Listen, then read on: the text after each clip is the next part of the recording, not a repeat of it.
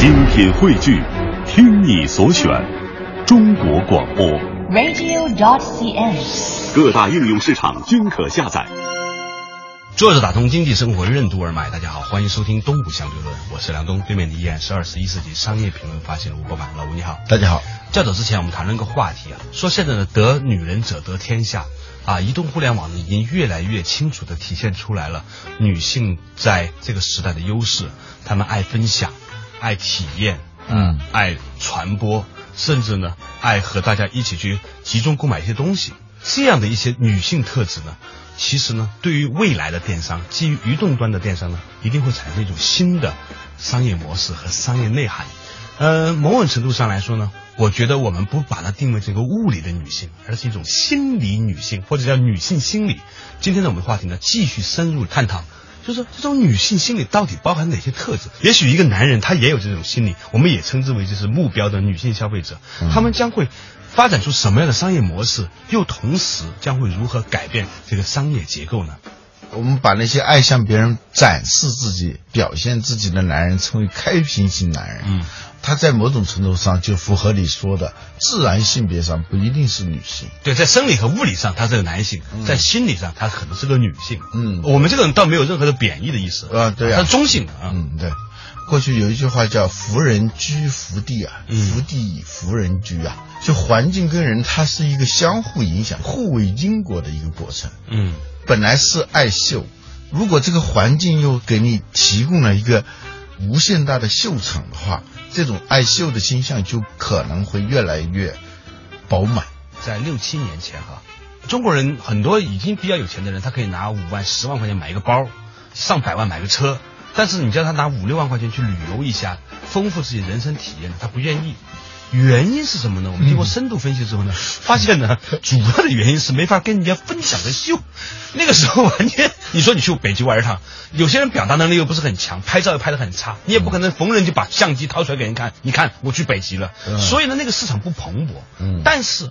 最近这个市场突然开始爆炸性增长了，嗯，去不丹吧这个事儿吧，最近的很多团去不丹，这就变成几大叔了。我对，真的我真的现在不好意思说我去过不丹。现在很多人都在号称真的去不丹，嗯，关键是什么呢？那个地方呢，它有很多的让你可以秀的东西，比如说不丹的那个衣服跟我们这个汉地的服装不一样，跟中国服装不太一样。你去到那里之后呢，穿上一件不丹的衣服拍照，哇，在朋友圈里面，我发现那个微信那个头像啊，嗯。时不时会有那种人穿着那种我不认识的衣服，仔细一想，哦，那是那个不丹的那个民族服装嘛，啊、民族服装。对，嗯、所以呢，你可以发现说，那种小众地区的旅游啊，突然变得很有价值了。你说你现在去去欧洲，你顶多秀个米其林餐厅，那太丢脸了，你都不好意思跟人家说，是吧？嗯、你去美国，你说美国怎么样呢？无非就是去个华尔街什么的，那都没啥意思。你得去南美，以后呢还可能去非洲，你必须旁边站个黑人，哎，这张照片很有价值。嗯、所以旅游这个事情啊。嗯它不是为体验而生的，它是为分享而生的。嗯，锦衣夜行啊，那是不对的嘛，啊、是吧？那是太不划算的一件事。对，有同事啊，他就每天处心积虑的穿那种独出心裁的，当然一定是应该算是比较贵的那种衣服，进到办公室那种。那种仪态啊，很庄重，步子呢非常的缓慢。刚开始不理解，其实人家是在走那个想象当中的梯形台。遇到我们那种不解风情的同事呢，你们都是一堆解题的同事，都不解风情的。对，就故意不解风情的，还有那种是吧？啊，故意视而不见，嗯，充耳不闻。啊，太大声啊！对，太不对了，你太不道德还是太不道德，太不道德。就是人家所有的东西，就投资都是为了呃赢得点赞个赞嘛，是吧？挣个赞嘛，现在叫攒赞，跟攒钱一样，就攒各种赞嘛。就是你没有慈悲之心啊，你应该随手随意随喜赞叹嘛，对，随手用手工的方法点个赞嘛，是吧？啊，随着。这种开屏型人格、秀场型人格，慢慢变成一种主流价值人格。以前呢是一小部分女性，后来是大部分女性，再扩展它许多有女性心理的男性，哈，这个变成一个社会主流。于是呢，它催生出了很多的新的商业机会。一个朋友圈里头啊啊，女性不多啊，啊就没有人气嘛，啊人气就是女人气嘛，是吧？啊呃，你要少了这些东西的话，这个朋友圈是不成功的。你要显得有人气的话，你必须要让他们来争奇斗艳嘛。嗯啊，所以这个事情它背后带来了一个新的商业逻辑。这个逻辑是什么呢？比如说你是开餐厅的，以前呢好吃是第一位的，嗯现在呢除了好吃之外呢，你得适合拍照是第一位哎。呃，一道菜上来不拿筷子，先拿手机，我看的我觉得有点那个这种怪胆啊。遇到像我们这种就不解风情的啊，就那个那个菜一上来不动，有点不协调跟那个气氛。嗯但确实是这样哦，尖叫的时候你吃的位置你怎么吃？应该吃完以后尖叫嘛，是吧？但他主要是他一端过来，因为很上相，又可以挣来多少个赞，对，吧所以一顿晚餐的投入，它的回报不在嘴，而在微信上。那我们刚才讲到了。旅游业因为这种点赞和社交媒体的介入呢，让奢侈旅游，尤其是小众地区的旅游呢，有回归的趋势了。为什么呢？因为你有能力可以跟别人分享，坐着打通经济生活，任督而脉，东吴相对论。为什么说当我们没有什么可炫耀的时候，就会炫耀烦恼？为什么日本人、中国人那么喜欢购买欧洲的奢侈品？怎样判定一个人是否有一颗奢侈的心？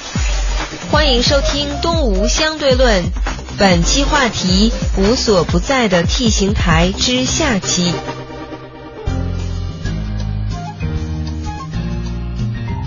坐着打通经济生活，任督二脉。大家好，欢迎收听《东吴相对论》，我是梁东，梁某人。对面的依然是二十一世纪商业评论发行人吴伯凡，老吴你好。大家好。今天我们讲到的一个话题啊，就是所谓的女性心理人格啊，当然它是一个中性的词哈、有些男性他也是一个女人骨子里，那么他们呢有一些可爱的冲动，有一种开屏型人格，喜欢分享与秀，当然有高级别的，有一些低级别的，总而言之本质是一样的，是吧？比如说我代表什么什么，你炫耀智慧和炫耀衣服，本质上是一样的，对吧？，对对，秀那些美食，秀美景美景。秀可怜。纳罗斯福科说的，当我们没有什么可炫耀的时候，我们会炫耀我们的烦恼。这话很深刻啊，这话很深刻啊，就是呻吟体嘛，就各种呻吟嘛，是吧？嗯那么我们今天讨论的话题是这种的人格怎么样将会改善我们的产业？比如说那种小众地方的，像不丹呐、不是阿根廷的，秘鲁啊，那种具有视觉感的那种目的地，在同样的成本之下，它就比去欧美呢要多出二十五个 percent 的秀值哈。你知道那个不丹有多贵吗？对呀、我当然知道，我我去了多少次了，我。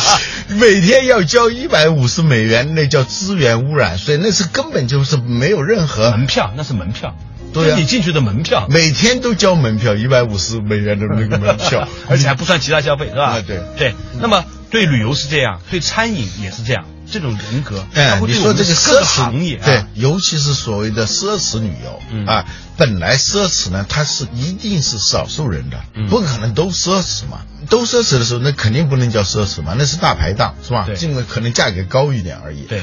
有一本书啊，就一个欧洲人写的啊，嗯。他说为什么日本人、中国人那么喜欢购买欧洲的奢侈品？嗯哼，它有各种原因呢、一个是经济发展的原因，过去呢它比较落后，嗯。一下子有了很多钱、啊，他要从外在形态上标识出自己的消费升级、嗯啊，这是一个。还有一个呢，就是说，无论是日本还是中国，这个人口很多，嗯，这个人口很多就意味着那种竞争啊非常的激烈。对，呃，那个欧洲小镇上你是看不到任何竞争的意向的。我去过一个那个莱茵河边一个小镇，哎呦，我说这个真的回到了我小的时候啊，嗯就是那种竞争与那个地方毫无关系与世无争，小国啊寡民。，对，但就是我们人特别多的时候啊，他就有那个出其内拔其萃的那样一种冲动，人少的时候。这个冲动是不强的，他因为这个高密度的城市，在日本、亚洲。啊，都是那种高密度的这种城市，这种城市里头，你很容易就变成一个路人甲、路人乙，而且呢，我们跟陌生人打交道的机会频次要比欧洲人多。嗯，首先，他人口就少嘛，那就来回来去都是那些村里的人。人在陌生人面前他有一种冲动，就是怕人低看自己。嗯，当然了，在熟人圈里头呢，由于我们竞争的激烈，我们也怕别人低看自己。但是呢，要让别人高看呢，他用一种现实的办法是很难解决的，因为竞争很激烈嘛。除了经济上的优越感、文化上的优越感，他是很难一一下子能够就以一种直通车、快速通道能够达到这样一种优越感。所以穿奢侈品是最廉价的一种让人们迅速知道你的方法。对对，所所以这种种种种的解决方案就是奢侈品标签化的奢侈品啊写书的那个人很高兴的，他觉得这个产业是大有可为啊。对于亚洲人来说，但他反过来，奢侈品为什么又在这些国家又产生不了？这很有意思的。对呀啊对呀他们是最大的奢侈品消费的一个那市场在那个地方，但是他们又产生不了奢侈品。当然，这原因也很多了。看得见的原因我们就不说了，看不见的原因是因为欧洲呢，它的那种奢侈，它越来越私密化。就是我有一个朋友，他在一个跨国公司里头工作，他说他这个公司有一个忘年交，那个人在中国工作，他经常会在这种北京的街头啊，就那么走，背着一个包。如果他不是一个外国人的面面孔的话，他就是一个很透明化的哈，路人甲路人乙。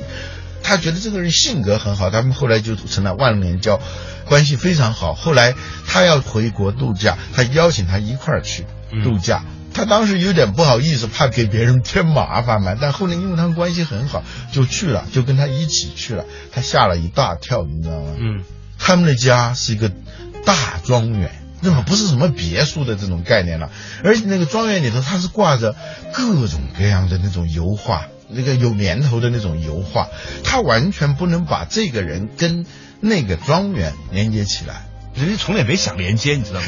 对，关键是他的奢侈就是什么意思？奢侈到从来不想把他家里的事儿告诉你。所以呢，有一篇文章写奢侈品，你真的消费得起吗？他说，你看一个人是不是真的消费得起奢侈品的，偶尔有幸啊到他家里去，你最好去看他的卫生间，嗯，他用的什么牌子的洗发水，他的马桶、他的浴缸等等这些东西是谁都看不到的。所以我们买的东西分成两种，嗯。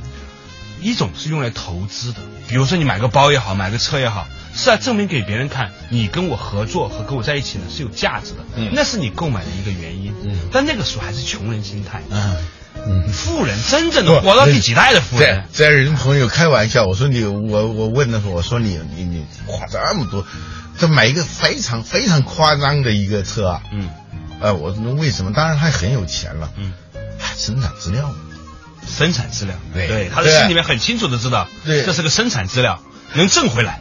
挣回来。如果他不买这个车，这个损失是可以算出来的，他所以他叫生产资料。对那么一个人的花钱呢，花出来的钱分成两种，嗯一种呢是生产资料，呃甭管多少钱，他可以算得出来，我花一百能换一万，这花一万就能换一百万，那当然他觉得很好了。嗯但是呢，有另外一种人，他花的钱不是作为投资心态、生产者心态去做的，嗯他花钱就是为了自己用。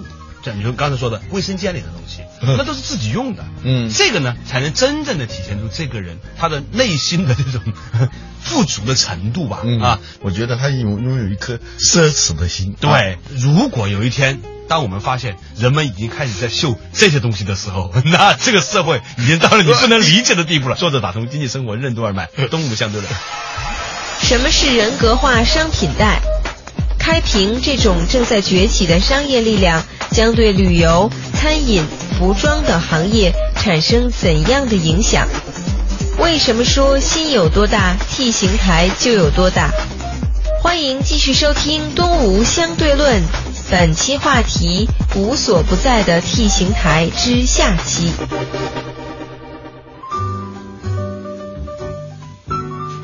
作者打通经济生活任督二脉，大家好，欢迎收听动物相对论。呃，对面的依然是二十一世纪商业评论发现人吴不凡，老吴你好。今天我们讲的话题呢，就是这种爱秀型人格、开屏型这个人格，我们或者换作比较女性化的人格呢，它其实呢，随着社交分享媒体的扩展呢，变成了一种较为普遍的人格啊，嗯对很多的传统产业带来了颠覆性的创新，同时呢，也让我们开始对人进行了重新的分类。人们在消费的时候，其实是把它当做是一种。一种生产资料，投资的呢，还或者是一种伪生产资料，他以为可以提高他的个人品牌啊，什么是所谓的那种生产力？不一定啊，不一定，但是他是按照他这么想的，对这么想的。另外一种人呢，他其实是真正的把自己当成了一个消费者，他买的东西为了给自己用，嗯。不是为了给别人秀。所以呢，我认为前者型的人呢，他把自己当做了一个消费品，他用别的东西呢来提升这个消费品的价格，你以至于有一天可以卖给更好的价格。你无意当中说了一个很深刻的一个概念，你知道这里有专门的说法了，是什么？叫人格化商品带，嗯。就是这个人啊啊。他不是个人，啊。他是一个长得像人的一个商品袋。啊，他包装袋 bag 啊，对，它是个纸袋子，袋子里头放各种各样的东西，或者它的价值呢，就是在这个袋子里头装的那种种奢侈品，它这个东西是要代价而沽呃，它是是要秀的。企业家嘛，就是能看到商机嘛，嗯我们说的是商机，这种秀，这种开屏，它是一种正在崛起的消费力量。你顺应这种消费力量，这生意就有的做嘛。啊，作为一个商业评论节目，我们只能够如实的看待这件事情的发生。嗯，它不仅仅跟我们之前提到的是对旅游产业、餐饮行业带来的冲击。对，它是异化。其实，在我的骨子里面呢，我看到的情况就是，现在连服装行业也是如此。嗯你知道最近啊，我听说有一个品牌他们在投资做什么呢？做内衣。以前呢，你想内衣是很难去做秀的嘛，就穿着自己舒服，我们都是消费者。以前呢，我认为只有超人会把内衣穿在外边，是吧？现在不是了，超人他妈起码在外裤外面套一内裤，他还有外裤是吧？嗯现在这个事情变成是什么呢？就我认识那个朋友，他们投资这个内衣企业，他们发现有越来越多的女性喜欢在微信上面修自己的内衣。他其实不是在秀内衣，他在秀身材。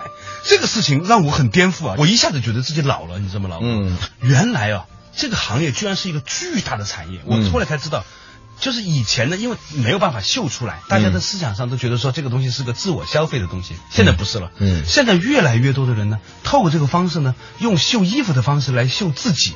其实我觉得在背后就把自己物化了。你这个道德评价不要做这种这种。对，我想说的就是，我有意无意说明在你老了嘛？对，说明我老了，你知道吗？过去说人心有多大，舞台就有多大，真现在它变了 呃，心有多大，T 形台就有多大。这倒是真的。现在由于秀场文化呀，嗯完全渗透到我们手机上了。嗯中国几亿个智能手机每天在秀，所以呢，从以前的彩妆、秀旅游景点、秀食物。现在变成秀内衣这件事情啊，嗯我前两天看了一个一个分析，还挺挺深刻。这是一个九零后的一个创业的年轻人，他说了一句话，他说：“你们六七十年代的人啊，啊、没有什么信息，所以呢，你们觉得呢，尽可能的沟通人们的信息是很重要的。”嗯他说：“对于我们来说，我们这个八九零后生长的一代啊，基本上没有太多的隐私的，所以呢，我们呢一开始的时候就觉得什么东西都可以秀，也许有一天会出现一种对我们隐私的保护的机制，比如说月后祭坟这件事情很火。现在的那些互联网大佬说，他都不理解为什么那个月后祭坟那么火。其实呢，我们必须要了解到新生代的年轻人，他们活在一个什么都可以秀的时代，嗯所以有很多我们认为不能秀的东西，对他们来说是没有挑战的。那另外一方面，有一些东西呢，你如果能够保护他的隐私，也许认为是一个价值，但这是你后话了。重点是。在现代这个社会，有许许多多的人已经不像我们这样认为有些东西可以秀，有些东西不能秀。在他们认为，绝大部分东西都可以秀。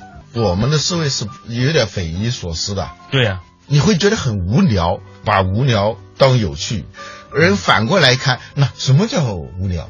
我们就是觉得有趣而已，不仅有趣，而且是而且有价值。在广州曾经发生一件事情，嗯有一些人呢老喜欢跳广州那个起义桥还是人民桥上往下跳，海印桥吧？海印桥。对然后呢，广州电视台就老是直播。有一次发生一件事情，嗯有一个人又跑到那个桥准备往下跳的时候呢，下面那个看摊儿那个大爷，好像卖冰棍儿还是什么什么大爷呢，上去把那个人踢了下来，你知道吗？后来呢，大家说这个人有蓄意伤害罪，就问他你为什么把他踢下来？大爷说，我刚开始的时候有人爬桥啊，我总是劝他们。劝他们下来，结果这些人越跳越有瘾，就大家就很烦。他说这些人一跳桥吧，就要把那个桥堵住，下面接着他，然后呢交通就堵塞，很讨厌。他说你跳跳不跳，干脆我把你踢下来算了。我当时觉得很震撼，就有些时候我们的不管是批评还是表扬，对这种事情的暴露哈，最终的结果是很多人觉得，诶，这个东西还不错哟。王尔德说过一句话：当一个东西被认为是邪恶的时候，啊它就永远有魅力。只有当这个东西被认为是庸俗的时候，它就不再流行。这我很生气，老吴，我讲那么多，你又引用名人名言。当你说这东西不好的时候，它真的是很有魅力的，这可以化成商业法则的，你知道吗？有个什么牛腩说很火，据说呢那个东西很难吃，但是呢它很火，很难吃很火，觉得很困惑的时候，说明你是六零后或者是七零后，不了解这个无处不在的移动互联网背后的无所不在的 T 形台。这个东西啊，这个牛端出来的时候端出来的时候啊，它极适合于拍照的，而且呢，它通过这种炒作呢，就是我也算一个，我加入到这个行业里头来了，我终于吃到了什么什么什么。所以你要毁灭它呀，不是把它搞得有多邪恶，呃呃应该把它搞得多庸俗。所以呢，呃，我们今天讲的这个话题，一方面无所不在的秀场啊，引发了一种开瓶型人格的出现，而它呢也会对所有的行业进行一番改造。一个行业如果不能秀呢，似乎呢就没有生机了。嗯但是这个话题如果再往下延伸的时候，我们就发现它既给我们带来了绚烂，也带来了短命。那些被过度开发的秀的这种产业对，必将会迎来一波最后的反思。这个反思就是什么叫几大熟？你知道吗？过去说北京几大熟啊？什么后海泡吧，它在形成几大熟共识之前，它曾经是一个非常新潮的、非常高大上的一种消费。过度的展示、过度的秀和晒，它一定会从无比流行到无比不流行，从很硬到很 out。也许突然有一天你会发现，什么都不秀，才能够真正展现出你的实力。但是关键是你有没有充分的心理准备，让自己变成如一个如此高傲的而默默无闻的人呢？这个背后又带来了一个什么样对于我们真正的价值的回归的体会呢？这个事情可能以后呢，我们会跟大家慢慢的再深入去探讨。但是每一个在秀的人，你都一定在秀的时候清晰的要意识到这一点，你所秀的都是你真正匮乏的东西。好了，感谢大家收听今天的动物相对论，我们下一期同一时间再见。